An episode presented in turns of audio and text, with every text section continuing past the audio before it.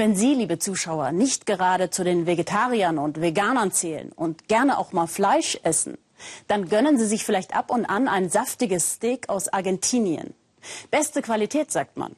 Weniger bekannt ist bei uns, dass viele Rinderzüchter in den Weiten der argentinischen Pampa ums Überleben kämpfen. Die Fleischkrise dort hat viele Ursachen. Die Züchter sehen sich aber vor allem als Opfer einer verfehlten Wirtschaftspolitik. Ihre Regierung habe das Land mit Verboten und Preisdiktaten erneut in die Staatspleite geführt, klagen sie. Warum sich die Haciendas leeren und Argentinien schon lange nicht mehr Fleischexporteur Nummer eins ist, zeigt uns Michael Stocks. Diese Rinder waren einmal der ganze Stolz Argentiniens. Ihr Fleisch gilt mit als das Beste überhaupt. Mit ganzer Leidenschaft ist Raúl Ganadero, Viehzüchter. 1700 Rinder besitzt seine Familie. Es waren auch schon mal mehr. Aber die Viehzucht lohnt kaum noch, sagen sie. Die Regierung sei schuld. In alles mische sich die Politik ein und versuche selbst, kleinste Wirtschaftsabläufe zu bestimmen. Unsere Präsidentin ruiniert uns Farmer. Zum Beispiel dadurch, dass die Nationalbank Argentiniens niemandem aus der Landwirtschaft derzeit einen Kredit gibt. Und außerdem müssen wir die höchsten Steuern bezahlen, die es hier je gab. Jahrelang konnte auch Raouls Familie durch Fleischexporte gute Geschäfte machen. Aber weil immer mehr ins Ausland geliefert wurde, stiegen auch die Fleischpreise im Inland. Zu viel fand die Regierung und schränkte die Ausfuhr ein. Fleisch müsse billig sein im Land der Gauchos, aber für Viehzüchter wurde das Geschäft immer unrentabler und dem Staat gingen die Wiesen verloren. Die Inflation frisst uns auf, klagte Adolfo, der Vater Raouls.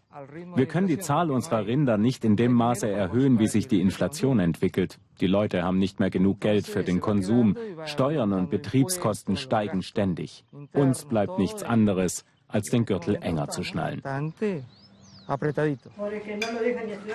Drei Generationen am Mittagstisch, kurze Pause vom harten Alltag auf dem Campo. Seit über 100 Jahren ist die kleine Farm im Familienbesitz. Irgendwo in der legendären Pampa, anderthalb Stunden von Buenos Aires entfernt. Wegen der Rinderkrise bauen sie nun auch Soja, Mais und Getreide an. Obwohl es in dieser schier unendlichen Idylle bis vor wenigen Jahren nur die berühmten Herford und Angusrinder gab.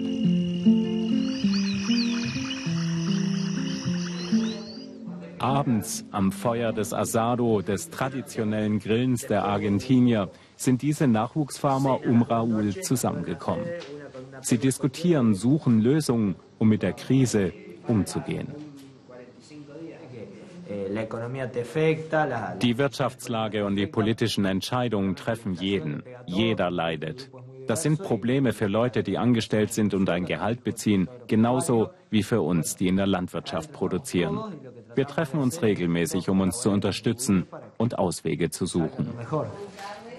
Manch verarmter Rinderzüchter hat aufgeben müssen, Viehtreiber wurden entlassen, aber sie wollen am Steak festhalten und den Stolz Argentiniens wieder aufleben lassen. Wir wollen mit unserer Gruppe irgendwie einen Wandel schaffen. Es geht um unsere Zukunft. Das ist meine Motivation.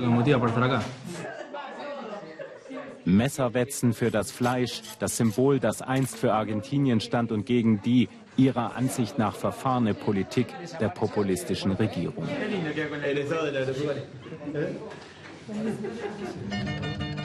Nichts wünschen sich die Nachwuchsfarmer mehr, als dass hier in der Pampa wieder Gauchos und die Rinder das Bild beherrschen. Wir fahren nach Buenos Aires, wollen sehen, wie die Hauptstadt mit den Krisenbedingungen zurechtkommt. Argentinien gilt derzeit als offiziell zahlungsunfähig. Nichts braucht das Land so dringend wie Devisen. Geschätzte 40 Prozent Inflation, die Wirtschaft schrumpft. Es gibt nur wenige Exporte, der offizielle Wechselkurs zum Dollar eingefroren. Offiziell erlaubt die Regierung kaum Besitz von Fremdwährungen. Der Peso soll geschützt werden. Das verleitet aber erst recht, der Schwarzmarkt boomt. Wir drehen mit versteckter Kamera illegaler Geldwechsel an jeder Straßenecke, über 60 Prozent mehr bekommt man da für den schwarz getauschten Dollar.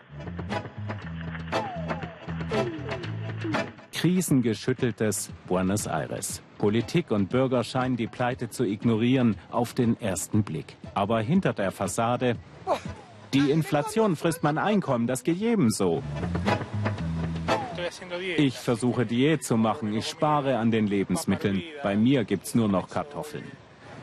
Mittagspause in den Parisas, den Grillrestaurants. Wo früher um diese Zeit jeder Tisch voll besetzt war, herrscht nun oft Leere.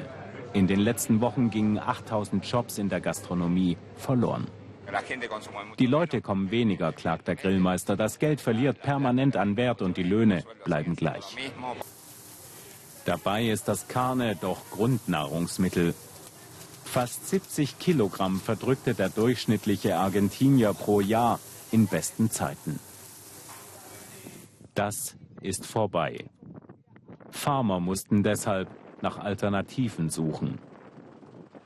Soja beispielsweise, eine riesige Nachfrage und kurzfristig eine Möglichkeit auch für Raoul im Ausland Geld zu verdienen, bis seine Regierung eine Exportsonderabgabe von 35 Prozent verlangte.